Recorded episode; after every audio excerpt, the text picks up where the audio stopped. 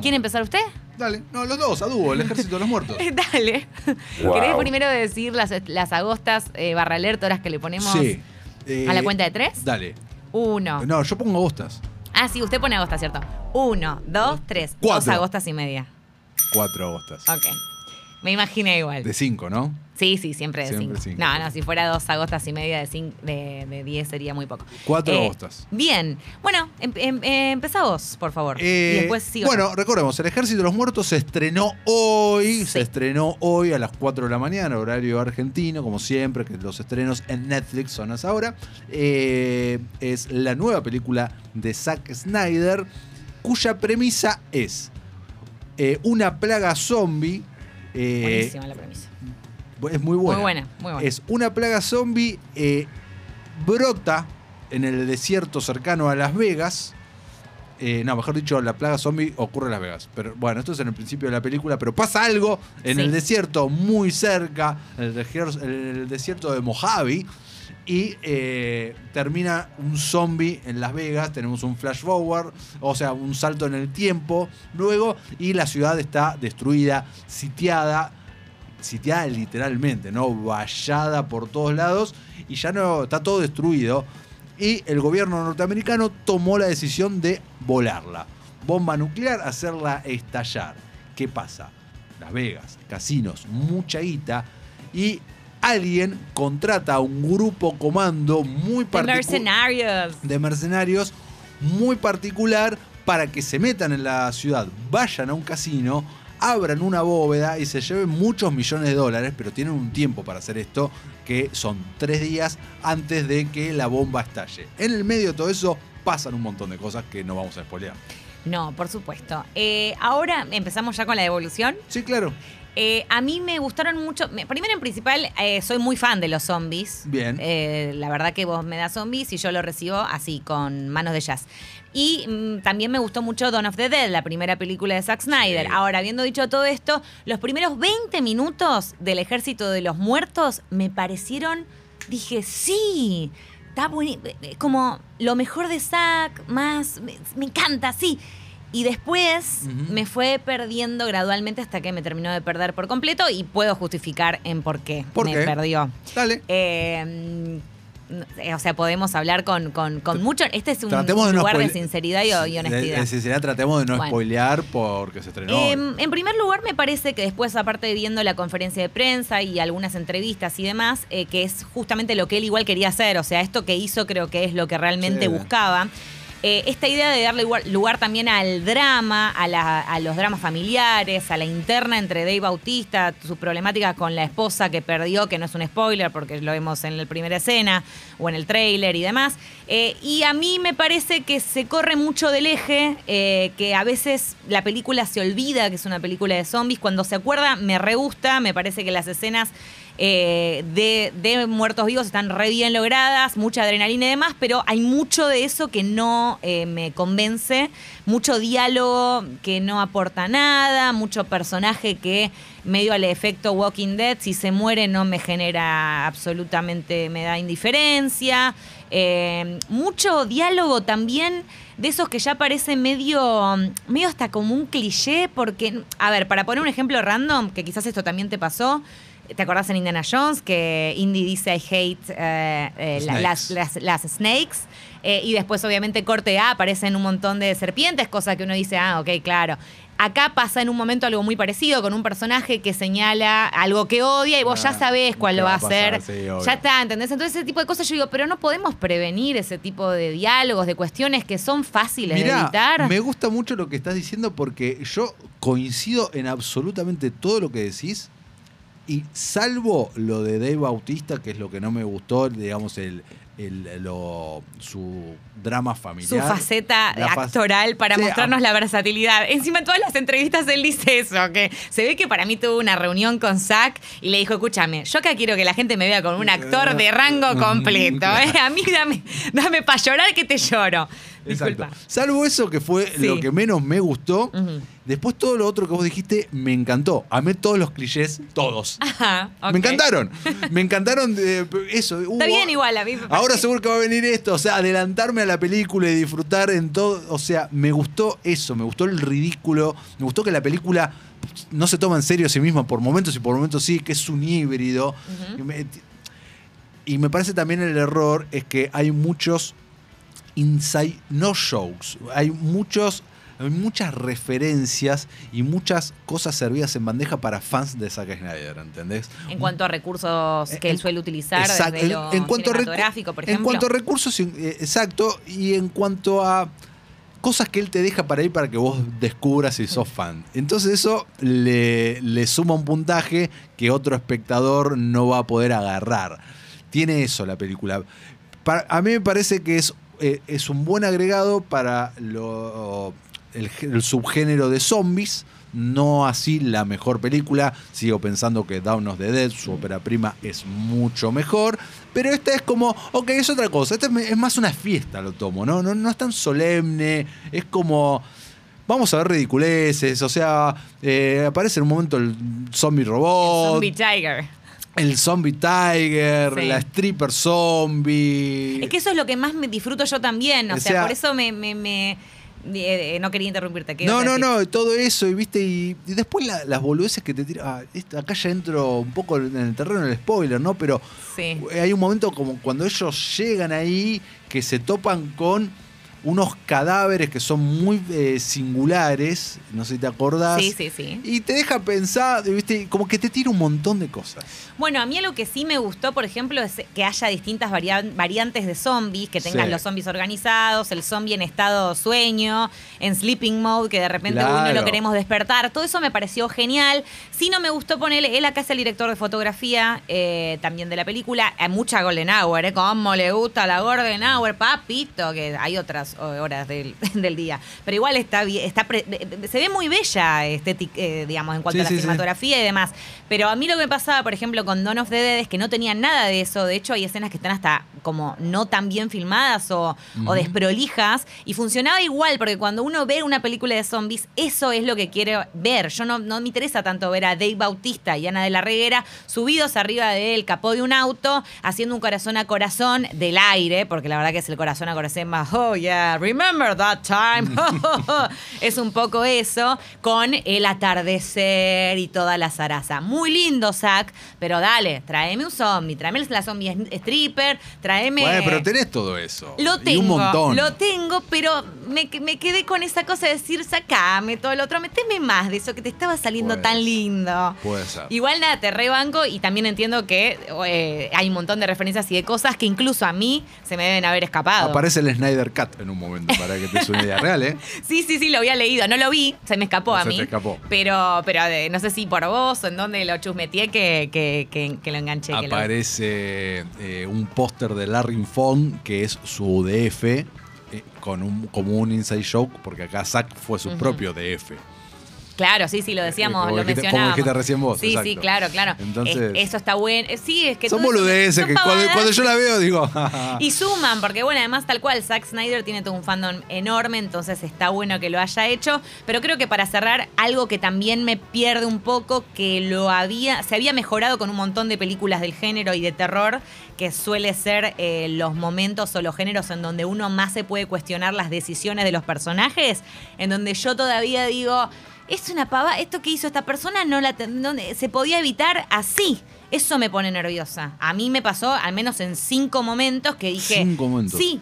Eh, Bueno, tiré al menos cinco momentos, podrían ser cuatro, podrían ser siete. ¿eh? Estoy haciendo la gran, la gran Ok, agosta. no, es un montón. Eh, pero te juro, hubo varias veces que era como, ay, dale, pero si es obvio que esto se resuelve así, o sea, dale, gritalo el nombre de la persona que no quiero spoilear. Pero bueno, digo, se entiende a lo que Se voy, ¿no? perfecto. Si ven la película se van a dar cuenta de que hay alguna que otra situación que Bueno, en realidad es lo que vos decías que a vos sí te copó, que quizás a mí no me gustó. Exacto. Creo que ahí es donde ya hace la diferencia. Bien. Exactamente, Ahí está el puntaje Qué y ahí está cuánta pasión le Oh, metimos, le a esto, Es que ¿eh? los zombies y bueno, y Snyder ni hablar, Claro, así que. exactamente. ¿Qué más eh, se Ahí estrenó está. Uh. y yo estuvimos viendo? Estuvimos viendo, bueno, vos me- te viste un drama que lo- el lunes dijiste, lo voy a comentar el día de hoy. Un drama en Netflix que yo me anoté y dije, uy, quiero que hable. I am all the girls. Ahí va, contame de ese. Uf. Muy duro, dijiste. A ver, muy duro porque eh, es, es una gran mezcla entre un thriller ficcional como una historia real, Sí. ¿no?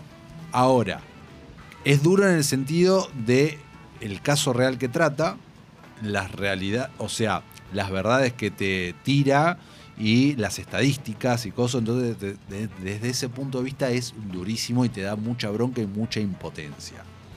Por eso digo que es duro.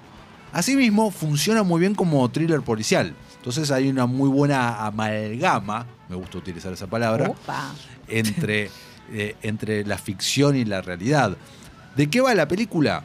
Eh, transcurre en la actualidad, pero toma como punto de partida un hecho eh, real eh, en Sudáfrica. Es una película sudafricana, en Johannesburgo, en 1994, donde eh, hay una desaparición barra tráfico, trata de blancas, de seis niñas.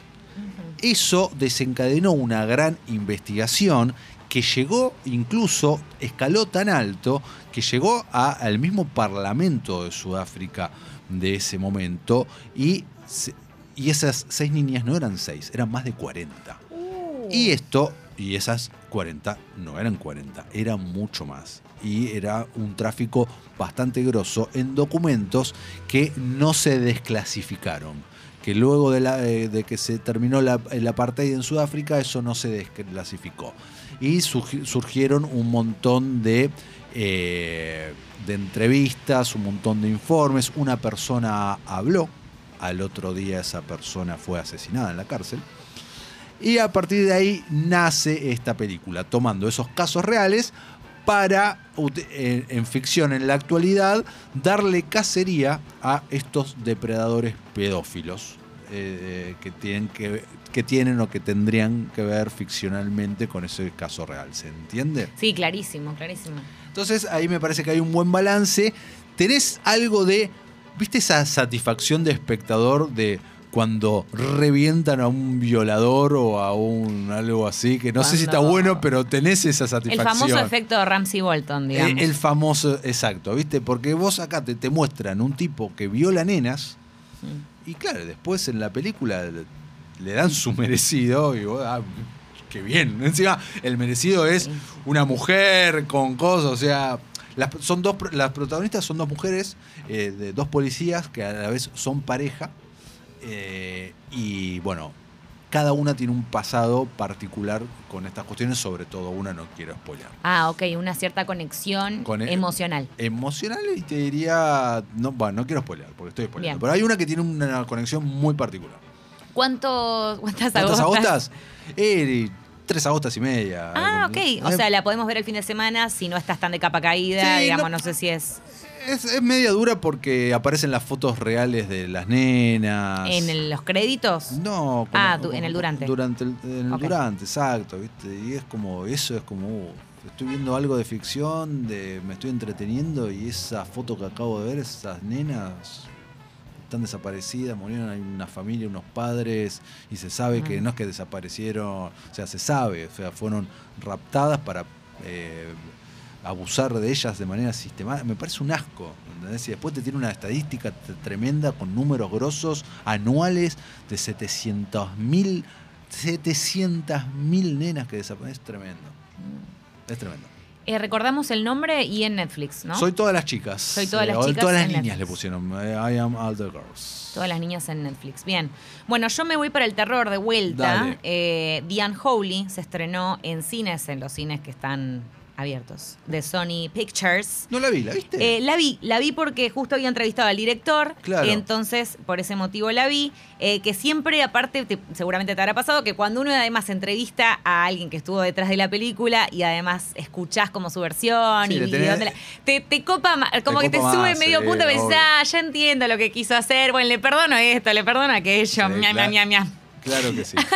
¿Qué onda? Está- Porque tengo ganas de verla esa. Bueno, eh, eh, acá le pusieron Ruega por nosotros. Está protagonizada por eh, Jeffrey Dean Morgan, o sea, Negan en The Walking Dead claro. y bueno, en The Comedian en ¿Vos, Watchmen. eh, tuviste Me encanta. ¿Tuviste una historia o algo así? No, no. A mí me llegó una gráfica. El director de. ¿Viste? Qué divertido hubiera sido. El director de la película me comentó que. eh, que bueno, que él cuando empezó a hacer eh, el film, cuando lo tenía en la cabeza, digamos, estaba viviendo en una casa en el 2014 que le había comprado al actor Jeffrey Dean Morgan. Excelente. Y que tuvo en el 19 una, una reunión por Zoom y le dijo, che, antes de empezar, mira dónde estoy, mira este living. Y el tipo no lo podía creer, porque obviamente ni se acordaba que le había vendido la casa a este señor, que a todo esto es el guionista de la versión live action de La Bella y la Bestia. O sea, viene del palo de Disney Mirá. y siempre quiso hacer esta película que está basada en un libro. A ver, eh, uno de los productores ejecutivos es Sam Raimi. Ujú.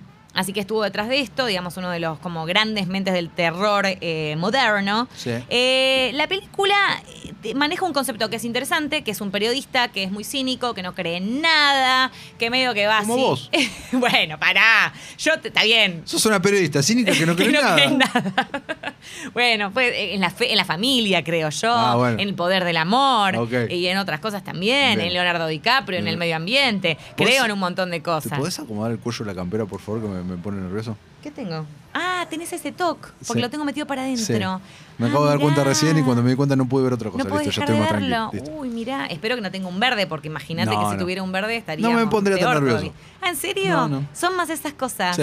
Uy, me encanta cuando me entero de, de ese tipo de detalles de la gente. Eh, bueno, entonces, como decía, un periodista que no cree en nada, que viene aparte de pifiarle fuerte porque hizo correr una historia que era mentira. La gente medio que este es un chanta, este reportero cualquiera, así que lo mandan a un pueblito de la nada, viste, a cubrir una de esas este, no- notas medio pedorrex. Y ahí que descubre, ¿Qué descubre? una chica que tiene eh, discapacidad auditiva. Que de repente y de la nada recupera su audición y además eh, su habla y no solo eso, sino Santos que... milagros. Santos milagros, sino que además puede curar a otra gente. Un chico que está en silla de ruedas, levántate y anda, bueno, le Muy tira bueno. todas esas. Y el tipo no lo puede creer al principio, obviamente, como es cínico y no cree en nada, dice, esto no puede ser cierto, pero después eh, entra, por supuesto, a todo esto. ¿Y qué pasa? ¿Qué Se pasa? llama The Unholy, ruega por nosotros, es una película de terror. No es la Virgen María la que está detrás de todo esto, no es Diosito. It's the fucking devil. Es el... el- Pará, el- en tu galería de voces, Lu, ¿tenés alguna voz terrorífica? no, terrorífica nunca, nunca me te han- escuché. No, sabes que no. Oh, la podría practicar. me podría gustaría. practicar alguna terrorífica, más no, no tengo terrorífica. No, porque sos puro corazón, entonces... Ah, no era que era cínica y que no creía en nada, ahora Sí. soy puro corazón. No, sí, tenés razón. Eh, bueno, no sé. Entonces Así que- deberías tener una voz de esas. En Te fin. la debes. Sí, sí, me la no, debo. n- Y nos la debes. Bueno, la película de, ¿Cuántas agostas? de este director para mí es dos agostas Ah, porque si bien parte de una premisa interesante. Encima levantaste porque con el y entrevistaste, levanté, y no, levanté, ese era y menos de dos agostas. Oh. Es que ¿sabe qué pasa? No se la juega, se queda en el lugar de, eh, de- en un lugar muy cómodo, digamos, en donde jumpscare, jumpscare, jumpscare, 185 mil jumpscare, que ya eh, después del cuarto o el quinto ya Sí, sí, sabemos ya qué es lo que viene. viene, sí.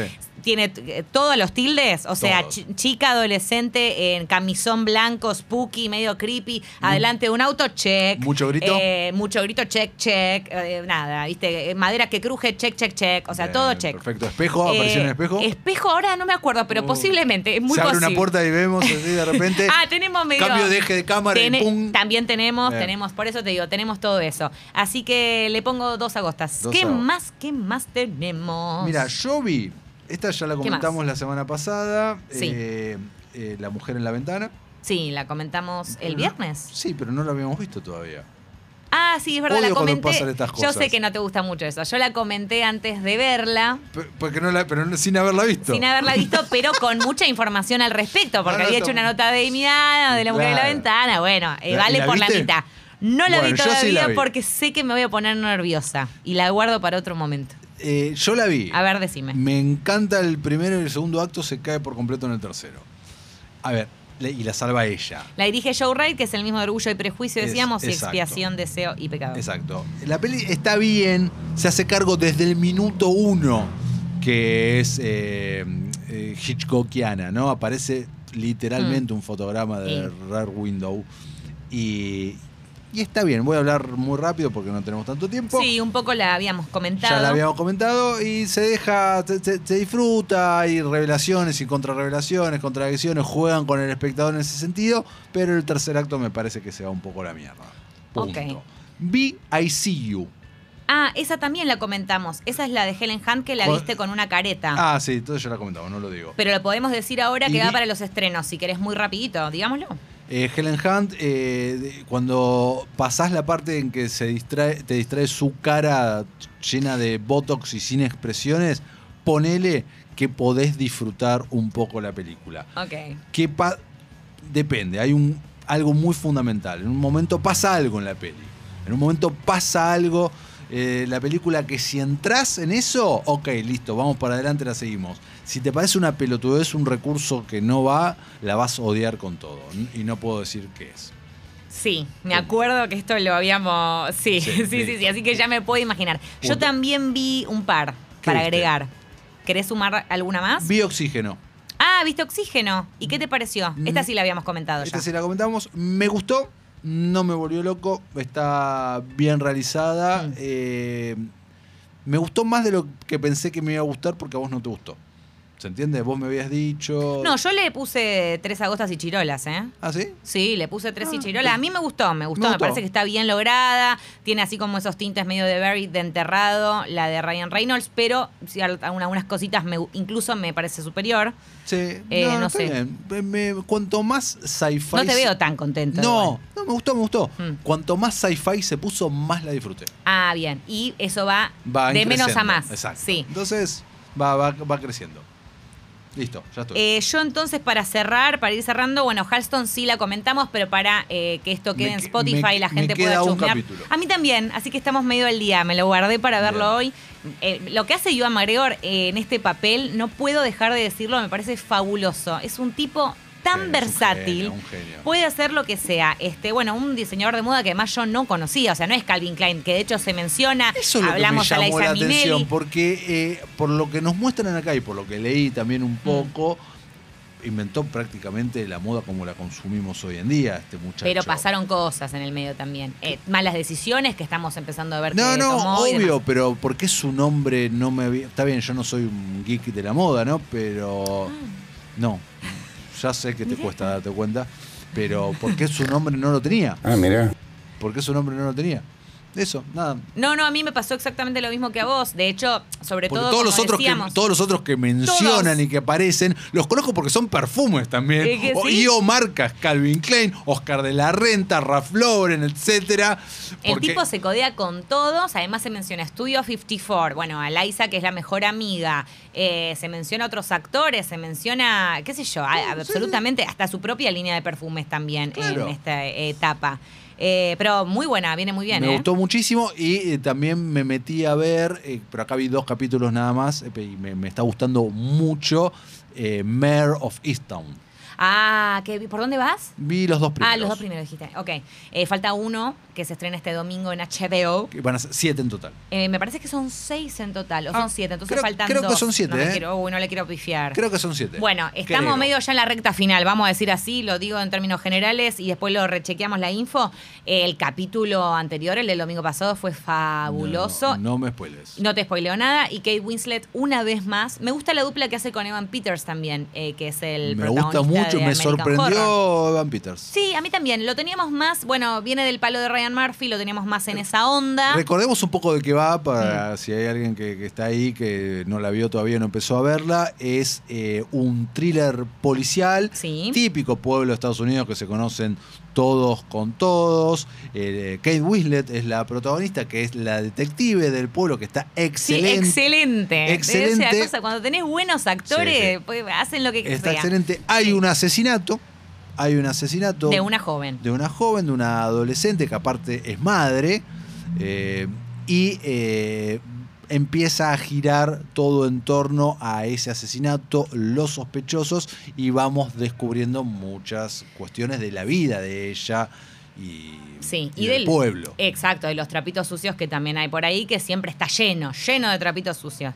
Yo para cerrar entonces, Dale. y ahora sí cerramos, eh, estuve viendo algunos episodios de 1971, el año en, en que la música cambió todo, o The Year the Music Changed Everything, está en Apple TV, eh, es una serie eh, documental musical, eh, musical, no que es un musical, sino que gira en torno a esto, obviamente, a una serie de artistas icónicos, cada episodio se centra en uno de ellos, desde Marvin Gaye, David Bowie, eh, Mi- Mick Jagger, o sea, los grandes, ¿no? Tina Turner, o sea, vamos con todos esos y te explican por qué cada uno de ellos y su música generaron un efecto y una influencia en la sociedad y en las personas y cómo, a diferencia de lo que ocurre hoy, en ese momento lo que tenía que ver con la música sí tenía un impacto cultural muy directo y político incluso y hoy en día eso no pasa ya tanto en realidad, Ok. si lo pensamos. Es Entonces, sí, sí, sí. toca un montón de temas por ese lado. La dirige eh, el mismo cineasta que estuvo detrás de el docu de Maradona, el de Amy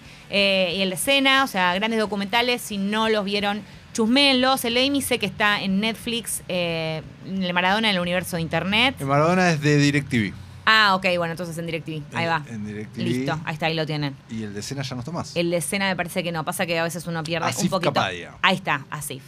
Eh, bueno, entonces, eh, en- on that note, en esa nota, vamos a ir con un tema de la serie documental eh, y de la vida, por supuesto, que es de David Bowie, Life on Mars.